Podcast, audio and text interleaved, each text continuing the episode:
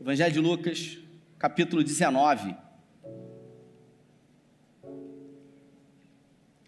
Se você achou, diz amém.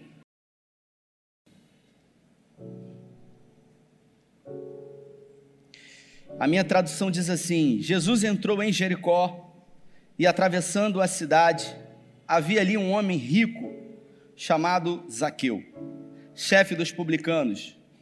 Ele queria ver quem era Jesus, mas sendo de pequena estatura, não o conseguia por causa da multidão. Assim, correu adiante e subiu numa figueira brava para vê-lo, pois Jesus ia passar por ali. Quando Jesus chegou àquele lugar, olhou para cima e lhe disse: Zaqueu, desça depressa, quero ficar na sua casa hoje. Então ele desceu rapidamente e o recebeu com alegria. Todo o povo viu e começou a se queixar. Ele se hospedou na casa de um pecador. Mas Aqueu, levantando-se, e disse ao Senhor: Olha, Senhor, estou dando a metade dos meus bens aos pobres, e se algum momento extorqui de alguma forma, eu restituirei quatro vezes mais. Jesus lhe disse: Hoje houve salvação nessa casa, porque este homem também é filho de Abraão, pois o filho do homem veio para salvar o que estava perdido. Eu queria que você fechasse seus olhos, Pai, essa é a tua palavra, e nós pedimos nessa noite que em graça o Senhor nos conduza, que o Senhor possa falar conosco segundo essa mensagem que muitos já conhecem, mas eu creio que o Senhor pode trazer ensinamentos novos, porque o Senhor é um Deus de novidade. E nós estamos aqui para ouvir a tua voz. Essa é a nossa oração, agradecidos em nome de Jesus. Você pode dizer amém? Um olhar de graça é o que eu queria conversar com você nessa noite, nesse primeiro culto. Jesus, ele sempre tem esse olhar de graça. Jesus, ele nunca foi convencional, ele nunca fez aquilo que as pessoas esperavam dele. Se você observar, ele sempre teve por característica trazer um olhar uh, para todos de uma forma diferente. Enquanto todos olhavam e imaginavam de um jeito, Jesus ele sempre apresentava uma no nova ótica. Obrigado, minha irmã. Ele sempre apresentava uma nova visão, uma nova percepção. No Evangelho de João, no capítulo 4, quando ele tem um encontro com uma mulher no tanque de Jacó, aquela mulher por ser uma samaritana, se coloca ah, intrigada por estar ali ao meio-dia e um judeu ah, tecer um comentário com ela, e Jesus então revela para aquela mulher um olhar diferente da vida. Em João, no capítulo 8, uma mulher pega numa prática ah, de adultério, é trazida até Jesus. E novamente Jesus traz um olhar diferente. Jesus faz com que a gente tenha a oportunidade de olhar não para o pecado dela. Afinal, havia sido pega numa prática pecaminosa com alguém. E os religiosos só haviam trazido à presença de Jesus a mulher e não o homem que estava praticando com ela. Jesus é é esse alguém que sempre olha para onde ninguém está olhando. Se você observar, tudo o que a multidão deseja de você é que você faça o que todo mundo está fazendo. É que você tenha o mesmo comportamento de todos. Domingo passado eu preguei e eu disse que a gente não pode ter vergonha de ser diferente. A gente tem que ser coragem, a gente tem que ter coragem de não ser igual a todo mundo. Não é porque todo mundo está fazendo alguma coisa que a gente também tem que fazer. E isso se chama ser autêntico. Isso se chama você ter personalidade. Você não ser igual a todo mundo, principalmente num tempo onde a todo momento nós somos influenciados diretamente pelas mídias sociais. As mídias sociais, elas querem nos escravizar, elas querem de alguma forma nos formatar. Nós somos a todo momento impulsionados a sermos uma massa uh, de manobra. E aqui, nesse fato. Evangelho de Lucas, no capítulo 19, fala de um encontro de Jesus com um publicano chamado Zaqueu. Zaqueu, ele era chefe dos publicanos. para você entender o que é um publicano. Publicano é um judeu que foi comissionado pelo Império Romano para cobrar impostos dos judeus, dos seus irmãos. Então, um publicano é alguém que virou de lado. É alguém que deixou de defender o seu povo e passou a defender os interesses de Roma. E na grande maioria das vezes, os publicanos, eles eram rotulados de ladrões. Mas a verdade é que em muitas coisas na vida, essa máxima ela é apresentada para nós. Porque nem todo publicano, e aí eu quero abrir um parênteses aqui, recebi um, um direct de um irmão que caminhou com a gente muito tempo aqui, o David Monteiro, e, e um dia ele disse para mim assim: Olha, eu, eu tenho uma visão diferente sobre Zaqueu, e eu queria compartilhar contigo. E eu falei para ele: Que ótimo, escreve e me manda. Ele me mandou 20 páginas. 20 páginas, e eu falei: Cara, escreve um livro. E realmente faz muito sentido a colocação dele. Porque nós somos tendenciosos a acabar sendo influenciados e rotular todos de uma certa maneira. Porque nem todos publicanos eram ladrões. Assim como nem todos os políticos são ladrões. Só que quando você ouve a palavra político, você já associa a um sinônimo de ladrão e safado. Não. E isso revela que tipo de sentimento você tem por essa categoria. Existem médicos mau caráteres. Eu me lembro que já fui em um médico uma vez, eu tinha um plano de saúde, precisava fazer uma cirurgia, e o médico falou assim para mim: Olha, o seu plano é enfermaria e eu vou ganhar muito pouco, então, se você me pagar X por fora, eu faço. Mau caráter. Então, existem pessoas e pessoas em todo tipo de profissão o problema é quando nós queremos colocar todos no mesmo bojo com o mesmo adesivo. E aqui tudo nos leva a acreditar que Zaqueu ele era um ladrão. A Bíblia não fala isso. E se você observar esse texto, ele só aparece no Evangelho de Lucas. E o interessante que dos evangelhos sinóticos, Davi, esse texto só aparece no Evangelho de Lucas. Mais interessante ainda a gente ter no Evangelho de Mateus, Mateus que era um publicano. Mateus, Levi, ele era um publicano que cobrava impostos na cidade de Cafarnaum, que era uma das cidades que fazia divisão, que ficava na metade do caminho entre Nazaré e Jerusalém. Havia um porto ali, eu tive a oportunidade de ir lá e ele, esse porto, ele era muito movimentado. Levi ou Mateus, que também era publicano, ele não deixou escrito nada sobre a conversão de Zaqueu, sobre o arrependimento de Zaqueu, e eu confesso que o David me chamou muita atenção nesse pequeno livro que ele escreveu, trazendo essa indagação para nós. Por que que Mateus não achou importante e relevante escrever sobre isso. Afinal, o publicano, ele era alguém que sofria terríveis preconceitos. Os publicanos, eles não podiam entrar dentro de uma sinagoga porque os judeus não permitiam. Os publicanos, eles eram hostilizados. Eles eram rotulados como ladrões. Publicano só se relacionava com publicano. E se você parar para pensar bem, de Cafarnaum até Jericó, que aconteceu essa história aqui, é um pedacinho de chão, mas não é tão longe. E por isso, com toda certeza, Mateus conhecia bem Zaqueu. Por quê? Porque Zaqueu era chefe de Mateus. Ele era chefe dos publicanos.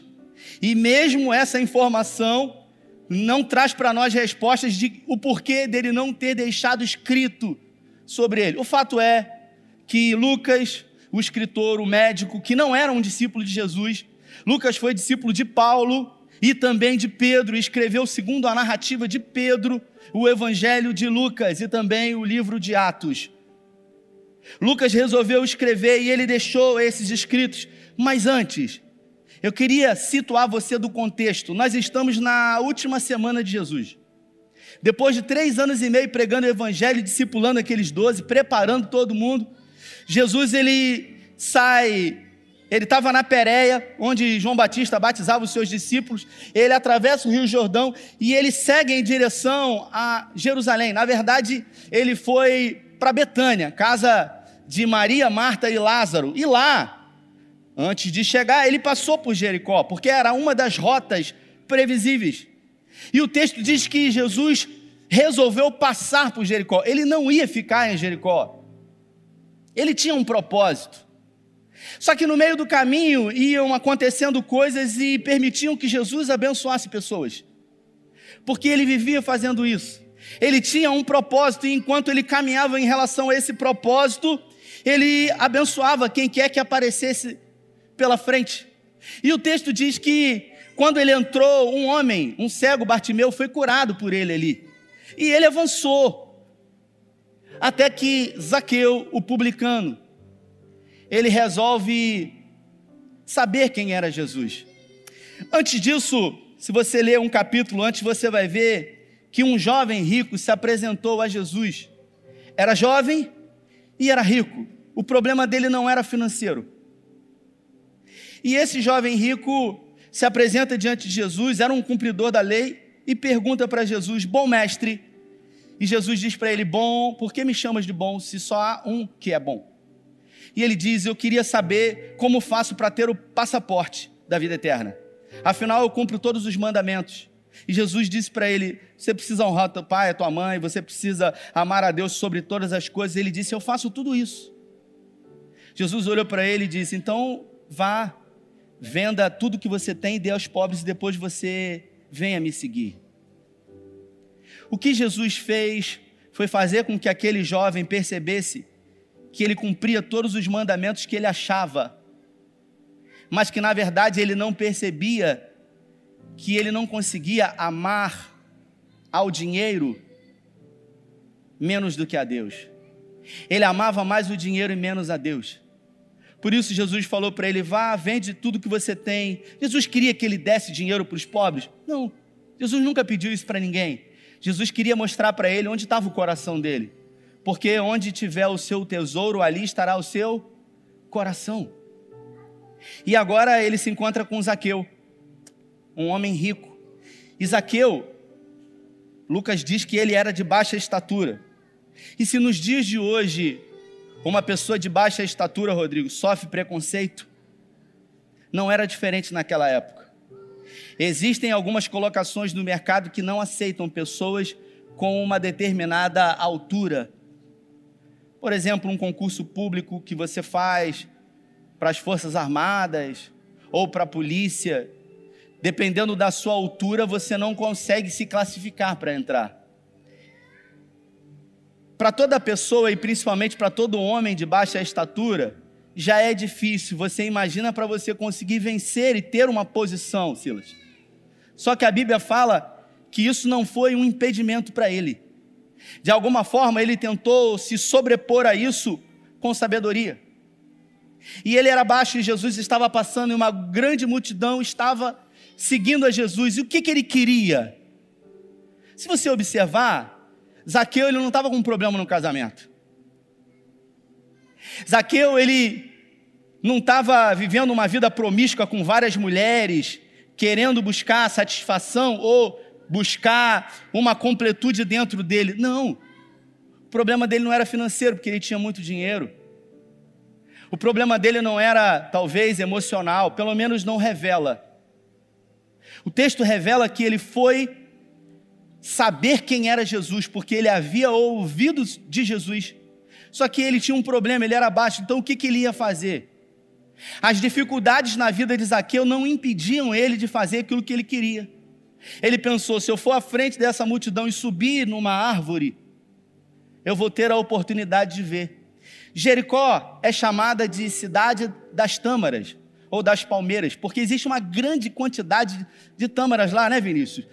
A gente teve lá na porta de Jericó e são muitas tamareiras. Ele pensou, eu vou subir, mas ele não tinha condições de subir numa tamareira, porque uma tamareira é muito alta. Numa palmeira, menos ainda. Por isso, ele subiu numa figueira brava, que é uma espécie de árvore frutífera com uma copa baixa. E ele subiu naquela árvore e ele ficou esperando Jesus passar, ele disse: Ele vai passar por aqui. E se você observar, a figueira brava é uma espécie de árvore que não cresce muito. E por isso o seu fruto não consegue desenvolver e as pessoas que cultivam esse tipo de árvore, eles costumam fazer um furo com um objeto pontiagudo para que ela amadureça e eles consigam comer. Outro dia eu estava lendo algo muito interessante. Você sabe o que, que acontece quando um passarinho ele vai numa fruta quando está no pé verde ainda e ele e ele bica essa fruta? Você sabe o que, que acontece com essa fruta, Cíntia? Muitas pessoas podem achar que essa fruta vai ficar podre, mas o processo é inverso. Essa fruta ela amadurece antes do tempo. Por isso, em alguns momentos da nossa vida, na nossa alma, na nossa história, nós sofremos algumas, algumas, algumas coisas, alguns traumas, algumas bicadas da vida, e todas as vezes que você sofre coisas vão fazer com que você amadureça na sua vida antes do tempo mais rápido. Zaqueu, ele sabia bem o que era isso. E ele se colocou, obviamente, na copa daquela árvore. E quando Jesus passou, todos olhavam para Jesus. Todos os olhares estavam fitos em Jesus. E de uma forma muito curiosa, Jesus fez com que os olhares, ao estarem nele, fossem direcionados à copa daquela figueira brava. E Jesus olha para um homem rico, de baixa estatura, na copa daquela árvore e diz para ele: Zaqueu, desce depressa, porque convém que eu repouse hoje na sua casa.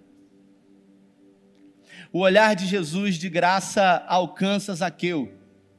Um homem que não tinha necessidades, ele não precisava de uma cura física, como a mulher do fluxo de sangue que entrou no meio de todo mundo e se arriscou e botou a mão em Jesus e foi curada. Ele não precisava de uma filha como Jairo, que estava doente. Tudo o que ele queria era apenas saber quem era Jesus. Ele achava que ele tinha tudo que ele queria, ou ele tinha tudo que ele precisava. Acho que foi quinta-feira que eu disse, ou domingo, não me lembro, que o Steve Jobs, quando ele resolveu lançar o telefone, o smartphone, ele disse: as pessoas não sabem o que elas precisam, até que você diga para elas do que elas precisam. E o reino de Deus é exatamente isso. Zaqueu achava que ele tinha tudo que ele precisava, até que Jesus precisou dizer para ele do que realmente ele precisava, que era de salvação. Todos precisam de salvação. Todos precisam de um Salvador. Francis Change, um escritor americano, ele diz que se o problema da humanidade fosse um problema emocional, Deus teria mandado um psicólogo. Se o problema da humanidade fosse um problema financeiro, Deus teria mandado um consultor administrativo, Edson. Se o problema da humanidade fosse feridas físicas, Deus teria mandado um curandeiro, mas o problema da humanidade é que ela estava perdida. Por isso ele enviou um Salvador. Todo mundo precisa de um Salvador. Tem um filme que você deve ter assistido na sua infância, Tiago. E eu não sei se você e sua esposa já assistiram esse filme, que é Alice já assistiu Alice no País das Maravilhas. E Alice ela se encontra ali perdida numa estrada. E num determinado momento ela segue aquela estrada e muitos desafios se apresentam para ela, até que ela se encontra em uma bifurcação. Dois caminhos a serem seguidos. E ela fica muito intrigada em qual caminho ela deve seguir, afinal ela não sabia nem para onde ela estava indo. E ela olha para cima, curiosamente, como nessa história, na copa de uma árvore e ela vê um gato. Quem lembra disso? Tem gente que é velho aqui, igual a mim, né? Então o gato lá se espreguiçando, como aquele gato de armazém gordo, e diz para ela: Minha filha, o que, que você quer? E ela disse: Então, eu estou num grande dilema, porque eu estou diante de dois caminhos. E eu não sei que caminho escolher, eu não sei para onde ir. E o gato disse para ela: Para quem não sabe para onde vai, qualquer caminho serve. Existem pessoas que não sabem o que querem da vida. Existem pessoas que não sabem realmente daquilo que precisam nas suas vidas. Uma das principais prerrogativas de alguém que está perdido é não reconhecer que está perdido. Eu falei quinta-feira que todas as vezes que eu vou para um lugar que eu não conheço, Rodrigo, com o meu carro, com a minha esposa, Cíntia, e aí a gente vai e eu cismo de querer achar que sei onde quer, Vinícius. E aí eu pego meu carro e vou, e ela fala assim para mim: pergunta. E eu não pergunto. Porque o homem sabe, eu sei, eu me acho. E ela fala: Eu acho que você está perdido. Não, deixa comigo. Ela fala assim: liga o Waze. E eu falo: deixa, que eu sei. Até que eu me encontro totalmente perdido. Porque quem está perdido, primeiro, não quer reconhecer que está perdido. Segundo, tem orgulho às vezes de pedir ajuda. Se é homem, pior ainda, né? Mas a prerrogativa número um para as pessoas que estão no buraco é a regra número um do buraco. Se você está nele, a primeira regra é pare de cavar. Porque enquanto você cava, você se afunda. No momento em que você para de cavar e você olha para cima, o salmista diz que é de lá que vem socorro para a sua vida. Zaqueu, um homem rico, segundo o David, não era um ladrão. Se você fizer a conta, ele era um profissional da Receita Federal, Tiago.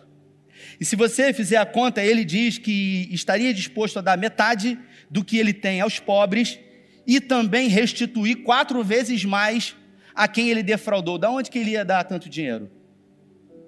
Como ele iria restituir alguém com dinheiro que ele havia roubado? É lícito alguém ser restituído com um dinheiro de roubo? Com dinheiro que não é propriamente seu? Isso faz muito sentido.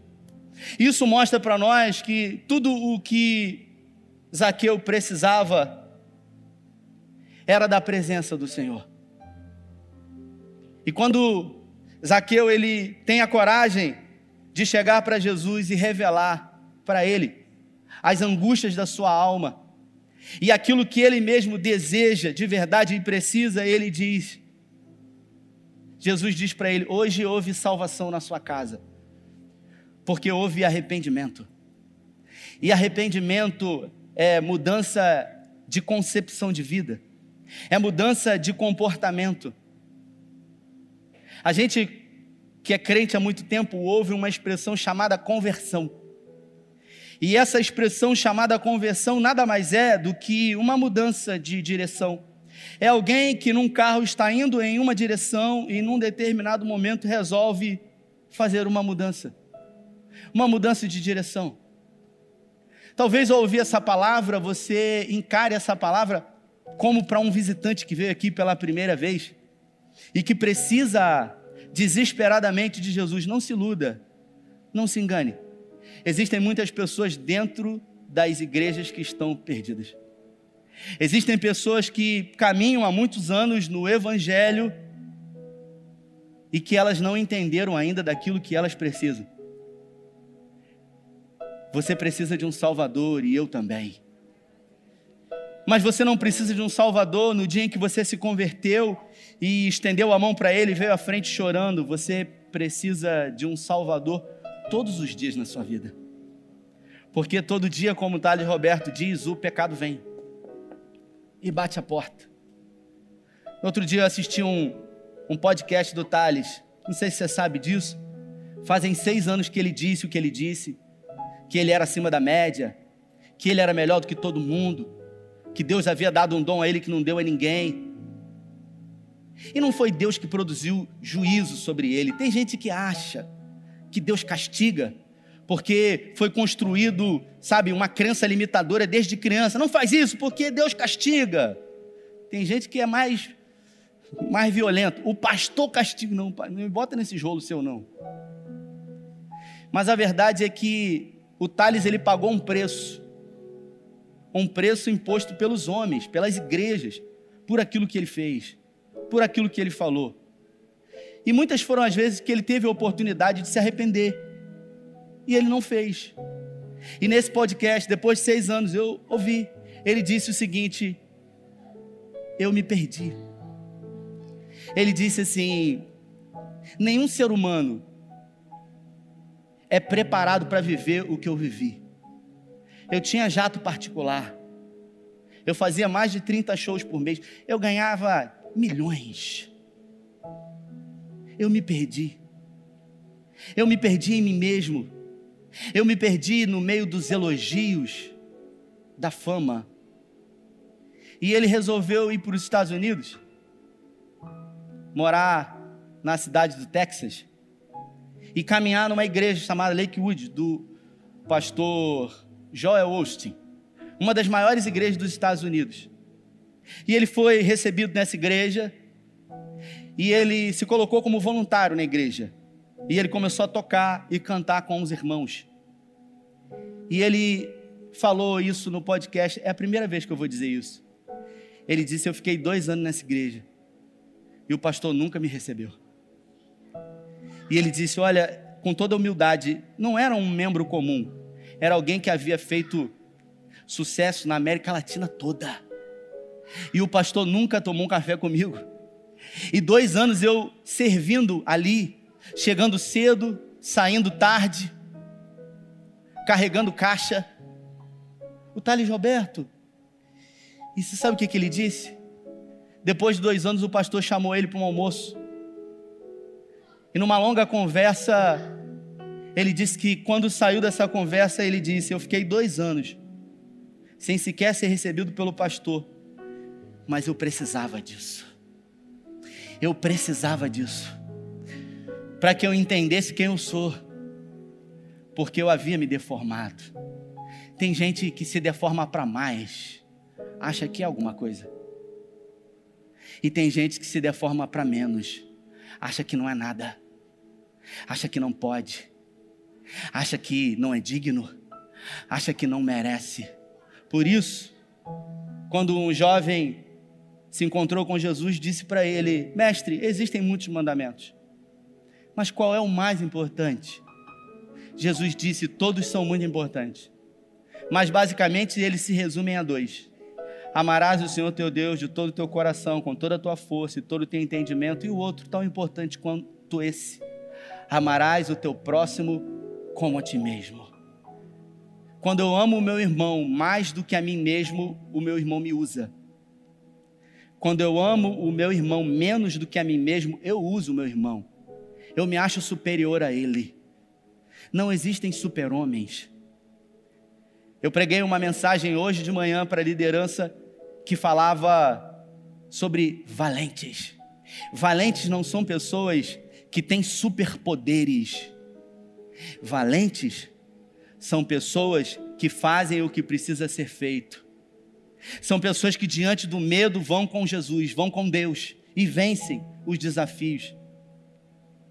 É gente como Samar, como Jabezão, que defenderam aquilo que Deus havia dado para eles, que não largaram a espada, que decidiram lutar até o fim, Deus nos chama para sermos valentes. E em Provérbios, a Bíblia fala que no dia da luta, se a sua força for pequena, se você se mostrar fraco, a sua força vai ser pequena.